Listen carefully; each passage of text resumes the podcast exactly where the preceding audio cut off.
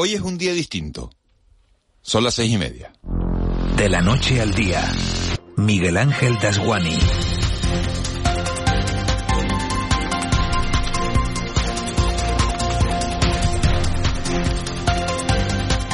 ¿Qué tal? Buenos días, hoy es 29 de febrero y eso es algo que solo ocurre cada cuatro años, que es cuando se repiten los años bisiestos. Años que existen para mantener los meses en sincronía con fenómenos naturales anuales como son los equinoccios y los solsticios. Dicho de otra manera, una corrección manual al hecho de que la órbita solar de la Tierra no se completa exactamente en 365 días, sino que tarda 365 días, 5 horas, 48 minutos y 46 segundos.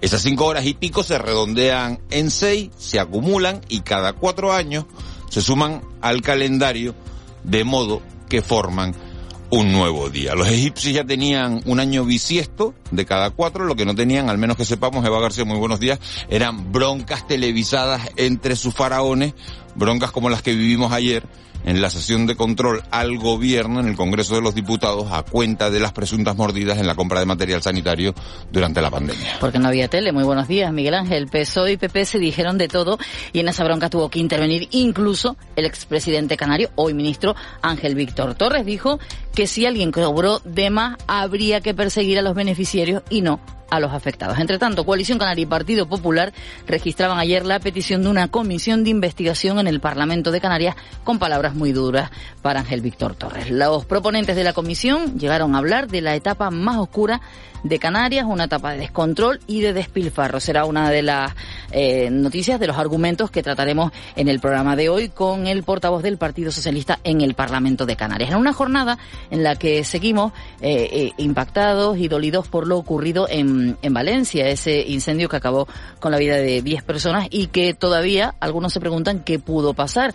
Queremos hablar con los administradores de fincas, si se está pidiendo revisar los edificios, los materiales también en Canarias en cualquier caso, qué tipo de ayudas se dan desde las comunidades y también desde la administración para que esos eh, edificios nos garantice que tengamos una vida segura, al menos en lo, en lo posible. Hoy también eh, es el Día Mundial de las Enfermedades Raras, tú hablas del 29 de febrero, se celebra el último día del mes de febrero, este año bisiesto, y será un día de sensibilización y de crear conciencia sobre todas esas enfermedades que se denominan raras porque eh, se producen en, pocas personas si, lo, si hablamos del resto de, de enfermedades. Pero, claro, tienen que seguir atendiéndose. Hay muchas familias que reclaman precisamente si en otro tipo de enfermedades, Miguel Ángel, faltan recursos, imagínate en esas denominadas raras. Claro, afectan a tan poca gente que cuesta gastar.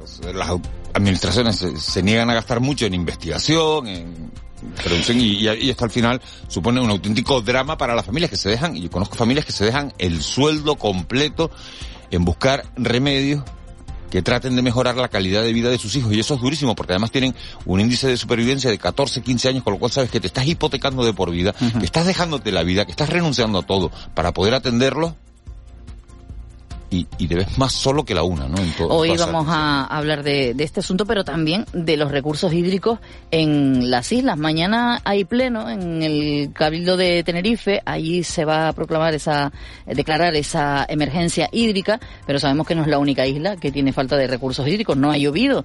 Hoy hablaremos con algunos de los responsables insulares de alguna de las islas del archipiélago. Todo eso es lo que se refiere a Canarias. Luego, si da tiempo, vamos a comentar también las declaraciones de la viuda de Navalny, Parece que mañana podría ser el, el entierro y les vamos a comentar también las informaciones que están llegando a la última hora de las guerras de Ucrania y Gaza, que parece que nos hemos olvidado de ellas, pero todos los días se siguen produciendo matanzas en la franja de Gaza y se siguen bombardeando ciudades de, de, de Ucrania. Ahora parece que Rusia vuelve a tener el control de ese conflicto bélico y Zelensky sigue buscando apoyo fuera de, de su frontera. También vamos a hablar de las primarias en Estados Unidos. En cuestiones bastante más cercanas comentaremos la petición del Parlamento de Canarias al Gobierno de España para que decrete por la vía de urgencia el reparto de los menores migrantes que acogen en estos momentos Canarias. Le pide que se articulen medidas excepcionales precisamente como se hizo en su día con Ucrania y también les vamos a hablar de esa desarticulación de una red de prostitución de menores en este archipiélago. El mundo del deporte nos deja la histórica victoria de España en la Nation League de fútbol. España se impuso a Francia por 2 a 0 en la final disputada en Sevilla. La, las jugadoras de Montse Tomé, jugadoras que ganaron el, el Mundial, han ganado la Nation League y dicen ahora que van a por las Olimpiadas. La mala noticia nos la dio el Guagua, que quedó apeado de la Champions en voleibol y queda apeado de la manera más dura después de haber remontado el partido 0-3, ganó el partido de esas semifinales y al final acabó cayendo en el set de oro después de esa remontada histórica. Felicidades en cualquier caso al Guaguas por el papel que ha hecho en esa Champions de, de voleibol. Luego les ofreceremos también la última hora de Las Palmas y del Tenerife. Tres horas de radio en directo las que tenemos por delante, tres horas que nos van a llevar hasta las nueve y media de la mañana. A esa hora llegará Miguel Guedes con el espacio La Entrevista. Hoy Miguel Guedes entrevista a Samuel Toledano, que es vicedecano de la Facultad de Periodismo de la Universidad de La Laguna. En el control de sonido está Juanjo Álvarez, en la redacción pendiente de la actualidad Javi Cruz, que vuelve de sus días libres, y de la producción se encarga Eva García. Para nosotros sería un placer que nos acompañaran en este mágico trayecto que nos lleva de la noche al día. Empezamos. De la noche al día, Miguel Ángel Dasguani. 6 y 36. Vamos con los titulares que marcan la crónica de este jueves 29 de febrero. Caja 7 te ofrece los titulares del día.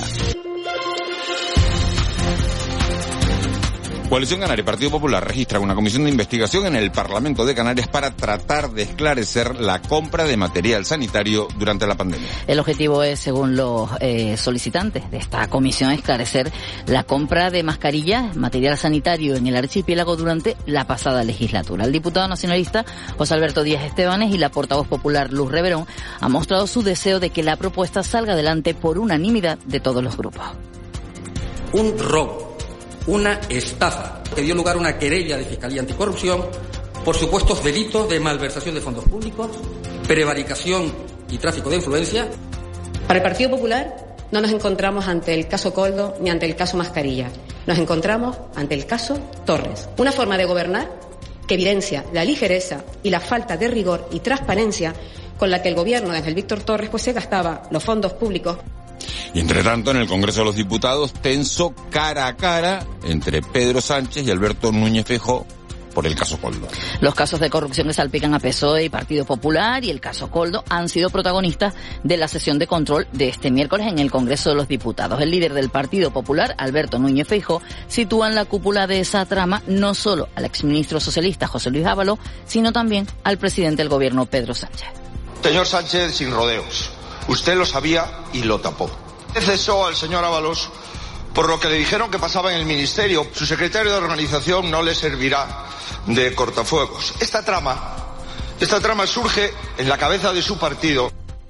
Usted, viniendo del partido que viene, llegando a liderarlo como llegó a liderarlo, señor Feijó. Este es un gobierno implacable contra la corrupción e incompatible con la corrupción, señoría. Colaborando con la justicia. Canarias exige al Estado un reparto obligatorio y equitativo de los menores migrantes. El Parlamento de Canarias reclama al resto del país que se proceda a un reparto objetivo, equitativo y cuantificable entre todas las comunidades autónomas de los migrantes menores de edad no acompañados. Todos los grupos parlamentarios, excepto Vox, han mostrado su, su unidad ante una comunicación presentada este miércoles por la consejera de Bienestar Social, Candelaria Delgado. El escrito subraya la imposibilidad de garantizar en el archipiélago una protección a la que obligan a España las leyes y los tratados internacionales. Por lo demás, Delgado ha recordado que las islas tutelan a 5.400 menores en 72 dispositivos de acogida. La nueva normativa que proponemos debe establecer procedimientos claros para la identificación, el registro y la asistencia a los menores migrantes no acompañados, así como para determinar su estatus migratorio y, en su caso, garantizar su acceso a vías legales de regularización. Además, debe garantizar la colaboración interinstitucional y la coordinación entre las autoridades responsables de la infancia, la migración y la seguridad mientras Salvamento Marítimo rescataba en las últimas horas a 73 personas migrantes en la costa del Hierro. Y terminamos también en el Parlamento de Canarias que ha aprobado una moción en la que se insta al gobierno autonómico a reforzar la gestión de la dependencia en este archipiélago. El Grupo Socialista Promotor de la iniciativa ha pedido, entre otros asuntos, el refuerzo e incremento de medidas para un mejor y mayor eh, desarrollo del servicio de ayuda a domicilio, así como avanzar en el servicio de teleasistencia avanzada y en el de asistencia personal. Elena Mañez es diputada del Partido Socialista déficit que tenemos en los servicios de ayuda a domicilio, teleasistencia, asistencia personal, es uno de los déficits históricos que manifiestan todos los informes y por lo tanto el trabajo que se ha iniciado con los 7 millones del Gobierno de España que no han firmado todos los ayuntamientos, se trabaje para incrementar, llegar al 100%, sacar la licitación de teleasistencia. Proteger las cosas que más te importan es una tranquilidad. ¿Te gustaría agrupar todos tus seguros en uno y pagarlos en una sola cuota, mes a mes? Cómodo y sencillo. Descubre esta y muchas ventajas más con el plan Disfruta Seguro de Caja 7. Consulta condiciones en cajasiete.com.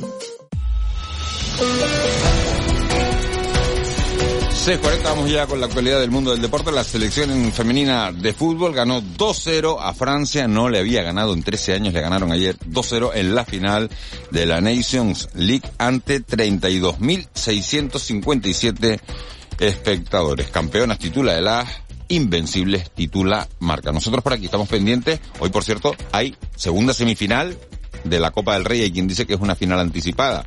Athletic de Bilbao, Atlético de Madrid. Saben ustedes que el Athletic ganó en el Metropolitano por, por 0-1. Hoy se, se puede resolver, hoy se va a resolver la eliminatoria. Conoceremos al rival del Mallorca en la final. Nosotros por aquí, pendientes, como decía, de la vuelta al trabajo, de, de los entrenamientos de la última hora de la Unión Deportiva Las Palmas, que juega el sábado frente al Getafe, y del Tenerife, que jugará el domingo contra el Mirante. Joaquín González, buenos días.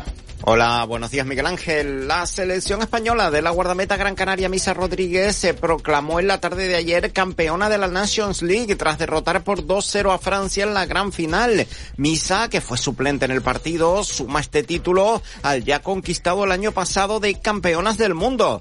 En el fútbol de primera división, la Unión Deportiva Las Palmas se ejercitará en la mañana de hoy para seguir preparando el choque que le medirá el Getafe dentro de dos días en la capital de España. Para este encuentro recuperará Maxi Perrone y perderá por sanción a Alex Suárez. Hoy ya tendrá los medios de comunicación en solo Adis a partir de la una de la tarde para hablar de lo que será el eh, choque ante el conjunto madrileño. En segunda división, el Club Deportivo Tenerife tiene entrenamiento la mañana de hoy en el escenario de su próximo partido, el Heliodoro Rodríguez López, donde recibirá el Mirandés el domingo en un choque en el que no podrá contar su técnico Asier Garitano con José María Amo por sanción ni con Jan Bodiguer por lesión en baloncesto. Este próximo fin de semana vuelve la Liga ACB tras el parón por los compromisos internacionales. El Lenovo Tenerife recibirá el sábado al Granada y el Dreamland Gran Canaria el domingo al Basconia. Y en voleibol, el Guagua rozó la proeza la tarde de ayer. Los Gran Canarios se quedaron a un paso de meterse en las semifinales de la Champions, la máxima competición continental.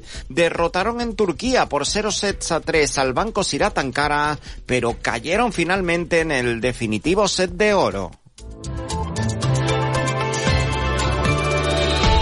6.43. Parece que este jueves va a ser un día con bastante viento. Nos trae la previsión meteorológica Edgar Cedres. Edgar, buenos días. Buenos días, Miguel Ángel. Vamos a tener por delante una jornada marcada por la nubosidad de tipo bajo bastante compacta ya a esta hora de la mañana por el norte de las islas.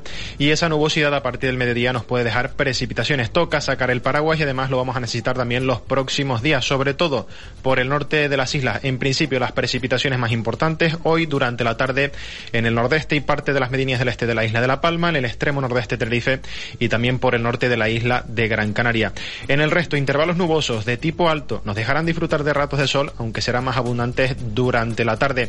Y con temperaturas que van a descender, sobre todo las máximas en zonas de cumbre de la isla de Tenerife. En la costa los valores se van a mover entre los 18 y algo más de 23 grados. Por cierto, ambiente bastante fresco en los pueblos de medianía. Viento alisio intenso, sobre todo vertiente sureste y noroeste de las islas más montañosas. También en cumbres de las islas más occidentales todavía quedarán rachas superando de forma local los 70 u 80 kilómetros por hora. Y en el mar, aunque mejora ligeramente la situación, todavía por las costas abiertas al norte llegarán series de olas entre los 2 y los 3 metros de altura.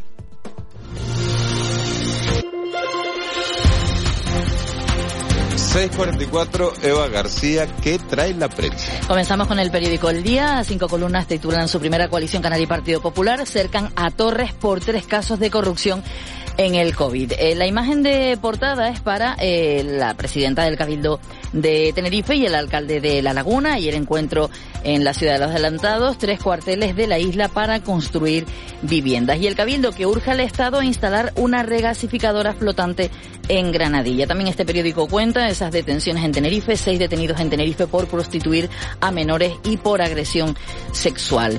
Y 136.000 isleños a media jornada cobrarán todo el subsidio del paro. En Canarias 7, Coalición Canaria y Partido Popular pondrán luz y taquígrafos sobre los contratos durante el gobierno de Torres. También en la primera del Canarias 7, la vida con una enfermedad sin cura. Recordemos, Día Mundial, pacientes y familiares hacen un nuevo llamamiento a la investigación para afrontar las llamadas patologías raras. Y la imagen de portada del Canarias 7 para las campeonas, ellas continúan haciendo historia en el fútbol español, la imagen de la celebración de la selección femenina de fútbol. En la provincia, Coalición Canaria y Partido Popular acorralan a Torres por tres casos de corrupción en pandemia. Es la noticia con la que abre hoy portada la imagen de esa información es la de Santos Cerdán, de Félix Bolaño y Ángel Víctor Torres ayer en el Congreso. Y declaraciones de Torres, hay que ir a por los que se lucraron. Y el juez que constata que Coldo usaba para sus gastos diarios billetes de 500 euros. En Diario de Aviso, seis detenidos en Tenerife por presuntos delitos de prostitución de menores y agresión sexual.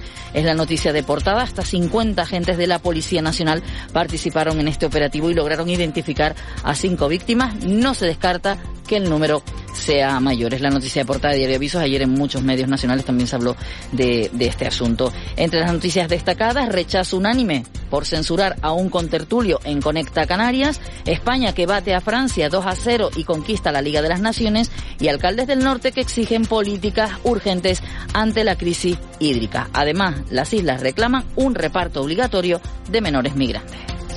Todos los votos a favor, todos los partidos, excepto Vox. Esa noticia se produjo ayer en el Parlamento de Canarias, esa comunicación. Vamos con la prensa nacional. Comenzamos hoy con el diario El Mundo, que trae una foto en portada también con el mismo asunto, una reunión de, Sí, es una, parece un, un, esa foto robada, ¿no? De, de un, una, sí, sí, una bueno, reunión. estaban investigando a Ábalos en una reunión con, con Coldo, Con con Coldo Coldo, García, ¿no? eh, en una el- marisquería. Exacto, eh, dice las Bueno. revelaciones del sumario del caso Coldo, la Guardia Civil caso a Ábalos con la trama hace solo un mes y ese pie de foto que consta en el sumario de José Luis Ábalos con Coldo García durante un encuentro el pasado enero en una marisquería, como bien dice Miguel Ángel. Y Coldo mantenía influencia con al menos cinco cargos actuales de Puente. Se refiere a Oscar Actual ministro. También la noticia de las vencedoras, la selección femenina que confirma su trono mundial tras vencer a Francia en la Liga de las Naciones. En el país, PSOE y Junts acercan posturas para cerrar la ley de amnistía. El empresario Aldama, clave en la trama del caso Coldo. Y von der Leyen que advierte de que una guerra no es imposible. La frase fue así, la amenaza de guerra puede no ser inminente, pero no es imposible. La imagen de portada del país para la selección femenina de fútbol, España no tiene fin, campeona de la Liga de las Naciones. Fíjate que tanto se ha hablado de las mascarillas esta semana y del caso Coldo y de Ábalos que, que nos habíamos olvidado hasta de la amnistía durante, durante unos días. Vamos con la agenda informativa de este jueves. Hoy se publica el avance del IPC del mes de febrero, también reunión de las comunidades autónomas eh, hablando de sanidad con esa comisión de recursos humanos para la revisión de las acreditaciones de las plazas de familia. Se inauguran las primeras jornadas de prevención de la conducta suicida, esto es en Lanzarote. En Gran Canaria se expondrán las conclusiones de RepLab, es un proyecto para fomentar la inclusión social digital de las personas vulnerables. En un día en el que la consejera de Turismo dará los datos de la próxima feria, recordemos la ITB, se celebra la próxima semana, la Feria Internacional de Turismo de Berlín, en un día en el que se iniciarán las obras de construcción de un nuevo centro de inserción social en Las Palmas de Gran Canaria. Y reunión con los alcaldes de la isla sobre el estado de infraestructuras educativas. La reunión la mantiene el presidente del Cabildo de La Gomera y el consejero de Educación. Hoy además se firma un convenio de UNICEF y las ciudades amigas de la infancia de las islas serán el Parlamento de Canarias y el Ejército del Aire que despide en la base de Gando en Gran Canaria al personal del ALA 42 son los que van a participar en esa operación internacional contra la piratería en el Cuerno de África. 6.49. Vamos con la crónica. Vamos con la crónica económica. Economía en dos minutos. José Miguel González. Analizamos hoy la situación del sector turístico y también del gasto en destino. José Miguel González, buenos días. Buenos días, Miguel Ángel. En más de una ocasión hemos defendido que la especialización productiva no es una maldición. De hecho, en aquellas economías con escasa dimensión se termina por convertir en una oportunidad. A lo largo y ancho de nuestra historia económica, Canarias siempre ha necesitado especializarse porque no tenemos posibilidad de generar mucho de muchas cosas, dado que corres el riesgo de no ser el mejor en todo. De hecho, ninguna economía del mundo es la mejor en todo, porque siempre hay secretillos que le hacen ser más competitiva. Por ejemplo, el sistema de relaciones laborales en los países asiáticos en relación a sus exportaciones. Pero a lo que íbamos. Canarias necesitaba especializarse y en la actualidad lo ha hecho en los servicios de mercado relacionados con la hostelería, la restauración y el comercio, en definitiva, el turismo. De hecho, no solo va bien, sino que evoluciona favorablemente, teniendo en cuenta que el sector turístico cierra con buenas cifras el año 2023, favorecido por la fortaleza de la demanda que se ha sustentado en la mejora de las rentas salariales, así como el buen comportamiento del empleo en la mayor parte de los países principales de origen de turistas de Canarias, y pese a las tendencias inflacionistas y al alza de los tipos de interés, notándose sobre todo en el desembolso realizado en las islas. Y para muestra, un botón, y es que en la actualidad el gasto turístico total representa el 35,18% del PIB, frente al 31,91% que teníamos en 2019, representando casi un 40% del empleo. Así que, si no querían arroz, aquí tienen dos tazas. ¡Feliz día! C de Cultura. C Castro. 6.51, vamos ya con nuestra página cultural. Hoy hablamos de Maná, que volverá a este archipiélago en el mes de julio, del Festival Sonora Las Palmas de Gran Canaria y también del Festival Atlántico del Género Negro en Tenerife, Nuarce Castro. Buenos días. Buenos días, Miguel Ángel. El escritor cubano y premio Princesa de Asturias de las Letras, Leonardo Padura, y el novelista mexicano Elmer Mendoza, considerado padre de la narcoliteratura, participarán en la novena edición del Festival Atlántico del Género Negro Tenerife Noir que arranca mañana viernes. Quizás tiene esa vertiente más atlántica uh, en esta nueva edición porque tenemos dos de las grandes firmas internacionales, como es Leonardo Padura, Premio Princesa de Asturias de las Letras, y el maestro de la narcoliteratura, Elmer Mendoza, que ya estuvo en la edición pasada. Eh, los que hayan aprovechado este año para leer su obra lo, tendrán otra vez eh, esa oportunidad de encontrarlo, pero en esta ocasión el, el maestro estará aquí porque va a ser el presidente del jurado del Premio Ciudad de Santa Cruz de Novela Criminal. El Festival Sonora de las Palmas de Gran Canaria ya tiene a las 10 bandas finalistas que se disputarán los premios y palmares de la undécima edición del concurso destinado a la promoción de los artistas emergentes del archipiélago. 10 finalistas que defenderán en directo sus respectivas propuestas en la final que tendrá lugar en el espacio Miller de la capital Gran Canaria los días viernes 15 y sábado 16 de marzo. Yo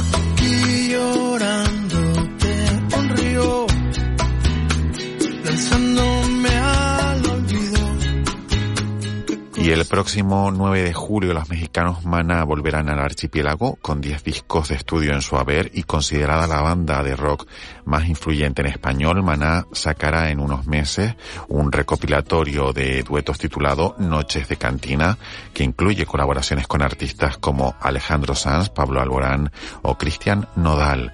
También prepara su undécimo larga duración. Maná actuará en la isla de Gran Canaria.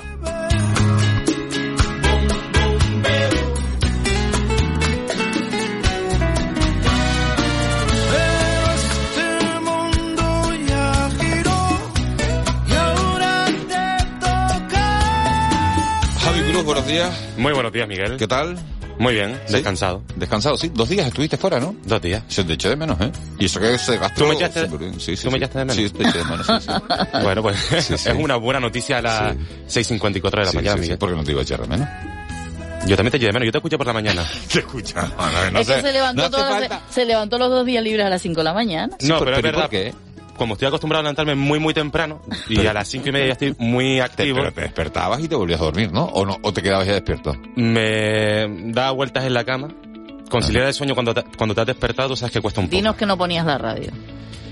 Eh, hice el esfuerzo por desconectar un poco, pero siempre uno tiene la tentación al menos de escuchar algún boletín. Unas, Mala tentaciones, unas tentaciones más raras. Más rara, yo tengo otro tipo de tentaciones a la... En fin, bueno, vamos, vamos con redes sociales, ¿qué cuentan? Pues eh, siguen hablando de Andalucía, porque como saben ayer fue su día, el Día de la Comunidad Autónoma. También se sigue hablando del caso Coldo. Ábalos, Armengol y Coldo siguen siendo esas marcas, eh, tendencias en, en X, antiguo Twitter. Y también se ha hecho viral en las últimas horas Taylor Swift. Taylor Swift, la cantante estadounidense que va a Vamos con ofrecer... un poquito de retardo nosotros, ¿no? Se ha hecho viral, no será aquí, porque a la velocidad que la ponemos. Se ha hecho viral en Madrid porque ha anunciado que va a ofrecer una segunda fecha y las entradas, como sabes, ¿Cuándo es el concierto de Taylor Swift? El Porque concierto- está, estaba viendo en las redes No, un es montón que de amigas y gente anunció nueva conocida que fecha ayer y ayer anunció nueva fecha, se pusieron las entradas a la venta y ya no hay. ya no hay. Claro, o sea, Pero el nuevo pero no- concierto pero se- actúa cuando en Madrid. El 29 Mayo, ¿no? de mayo, que es la nueva fecha, porque ya, ya estaba anunciada otra que era el 30 de mayo. Y claro, tú sabes que el fenómeno fan se revoluciona y porque es la segunda vez que viene a España, porque la última vez que lo hizo fue en 2011, que no es la primera vez que pasa que se agotan las entradas tan rápido. Ya lo vimos hace unos meses también en Madrid con Carol G. Así que a correr quien pueda para Yo conseguir estaba convencido que el concierto era, era estos días. No sé por qué. en mayo, en mayo. En el mayo, vale. 29 de mayo y el 30 de mayo, para quien quiera intentar conseguirla, al menos que lo intente. Hoy, el 29 de febrero, de febrero, mejor dicho, un día eh, importante. ¿No te da la sensación como que hoy es el día en el que te pagan eh, la mensualidad extraordinaria, Miguel? De repente te lo están devolviendo como... Pues no. Primero, la mensualidad extraordinaria, ¿no? La paga esto extraordinaria, suena- quiero decirte. Me suena como... ¿Pero por qué? ¿Pero por qué? Porque te están devolviendo tiempo ah, que... Hoy, hoy te están devolviendo todo el tiempo que, que, que no hemos disfrutado en los cuatro años anteriores. Sí, Yo tengo esa sensación. sí, sí. No, bien, bien, bien. ¿Ves? o ¿Ves sea que nos han regalado un día. Sí, nos han regalado un día, Ya conté antes. Ahí porque- había gente, hay gente que lo que en realidad prefería que se acabara el 28 porque cobras antes también. O sea, ahí a lo mejor yo pensé que era la mensualidad. Esto, los años bisiestos existen, lo contaba, lo contaba antes al principio de- del programa, para mantener los meses en sincronía con esos fenómenos anuales que son los equinoccios y los solsticios. Es Sí, una, el- una corrección manual a ese hecho de que la órbita solar de la Tierra no se completa exactamente en 365 días, sino que tarda exactamente 365 días, 5 horas, 48 minutos y 46 segundos, y esas 5 horas se redondean en 6, se acumulan y cada 4 años se suman al calendario Un y día se más. forma un nuevo día. Hoy es el Día Mundial de las Enfermedades Raras que afecta a entre el 6 y el 8% de la población mundial y aquí en España a 3 millones de personas que conviven con esa patología. ¿Y sabes cómo de raro es cumplir o nacer un 29 de febrero, Miguel? Te lo digo, de, es la probabilidad del 0,07%. ¿Y sabes quién ha nacido hoy? ¿De quién es el cumpleaños? Sí, porque lo dijimos antes, porque me lo dijiste antes de entrar. Nace la original teoría de no soy presidente porque no quiero. Hoy cumple 52 años el presidente del gobierno, Pedro Sánchez, el, el secretario general de los socialistas, que no sé yo si va a estar para mucha celebración este 29 de febrero. 52 entre 4, ¿no? Porque cada 4 años es un año bisiesto, cada 4 años hay un 29 de febrero, tendría 13 años Pedro Sánchez. Mira. 13 años. Hmm. ¿Cuánto Siempre- te parece? ¿Habías hecho ese cálculo? Siempre he tenido la duda Trece de, bisiestos son. de cuándo lo Y celebran. negociando la amnistía, ¿qué te parece? Un reto. Siempre he tenido esa duda, ¿no? ¿Cuándo celebras tu cumpleaños si naces el 29? ¿El 28 o el, o el 1? Yo lo celebraría el 1, pero porque soy un poquito supersticioso, no, mucho, no mucho, pero no me gustaría celebrarlo antes de, pero bueno, sí, el, yo, Yo lo una- celebraría el 1. Yo tengo una amiga que dice que nunca se puede cele- eh, celebrar el cumpleaños antes de, de cumplir. Bueno, de todas, de todas maneras también te digo que lo importante es celebrarlo y si te Y cae, cumplir. y si te cae, si el 28 cae en sábado, lo vas a celebrar el sábado. Sí. Y si el, no, ¿qué haciendo? Vamos, Bueno. si te parece, con la palabra del día que propone el Diccionario Básico de Canarismo de la Real Academia... Ah, que está la sección nueva que querías Claro. ¿no? Hoy la palabra es millo. Millo. Millo, Ah, muy bien. mira. millo de bien. maíz. Y Yo a propósito... millo, fíjate. A mí me encantan los sándwiches de atún y celebrarlo. millo. Hay que hacer una frase con esto, porque Eh, no, pero te propongo una expresión. Arráyate un millo. Ah, también, también, también. Es una gran expresión. Y mira, si ¿Y te echa de millo? También. El que quieras, Miguel. ¿Eh? No, y va. vamos a acabar eh, con música, con un poco de... Como ya suena a fin de semana, pues con música para bailar el fin de semana, Miguel. Sí, sí. Jerry Rivera. Amores como el nuestro. Amores como el nuestro que daña muy pocos. Del cielo caen estrellas sin oír deseos. Deshojar una rosa y es cosa de tonto.